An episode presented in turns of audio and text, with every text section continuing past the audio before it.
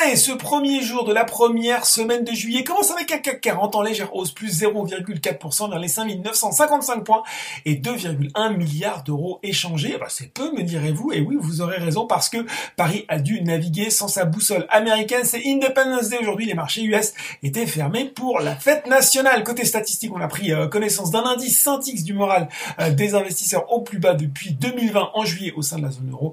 À noter que mercredi outre-Atlantique, on aura droit au compte rendu du comité de politique monétaire de la Fed du mois dernier. Alors, qu'est-ce qui a monté euh, le plus à Paris Allez-vous me demander? Eh bien, c'est un tir groupé de pétrolières et parapétrolières avec CGG, Technip Energy et Total Energy. Ça va de pair hein, avec le rebond du Brent autour de 114 dollars le baril. Technip Energy a par ailleurs remporté un contrat d'ingénierie en Norvège pour un montant compris entre 250 et 500 millions d'euros. Euh, est aussi euh, bien orienté, soutenu par l'entrée du fonds Exor au capital de l'Institut Mérieux. L'Institut Mérieux, c'est la holding de tête du groupe Mérieux qui détient notamment Biomérieux et Transgène. Exor est de son côté le fonds de la famille Agnelli. Il a prévu d'investir 833 millions d'euros au capital de l'Institut Mérieux. Orpea de son côté Progresse également l'exploitant de maison de retraite a l'intention de nommer l'ex-PDG de la SNCF, Guillaume Pépi, comme président.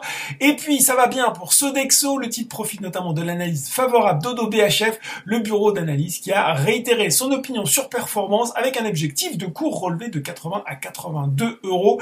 Côté baisse, là par contre, ça ne va toujours pas mieux pour Atos. Plusieurs actionnaires du groupe d'informatique et de sécurité ont écrit au conseil d'administration pour demander le départ du président Bertrand Meunier, selon en tout cas les informations du Monde. OVH, Soitec et Maison du Monde sont également mal orientés. Elior aussi manquait d'appétit. Le groupe de restauration collective qui a annoncé la nomination de Bernard au poste de PDG, conséquence de la prise de participation de De Richebourg à son capital en mai dernier. Enfin, sur le CAC 47, Essilor, Luxotica qui signe le repli le plus net. Francesco Milleri, proche collaborateur de Leonardo Del Vecchio, a pris lundi les rênes de Delphine. Delphine, c'est la holding du milliardaire italien décédé à l'âge de 87 ans lundi dernier. C'est aussi le premier actionnaire du groupe d'Optique. Voilà, c'est tout pour ce soir. N'oubliez pas tout le reste de l'actu éco et finance et sur Boursorama.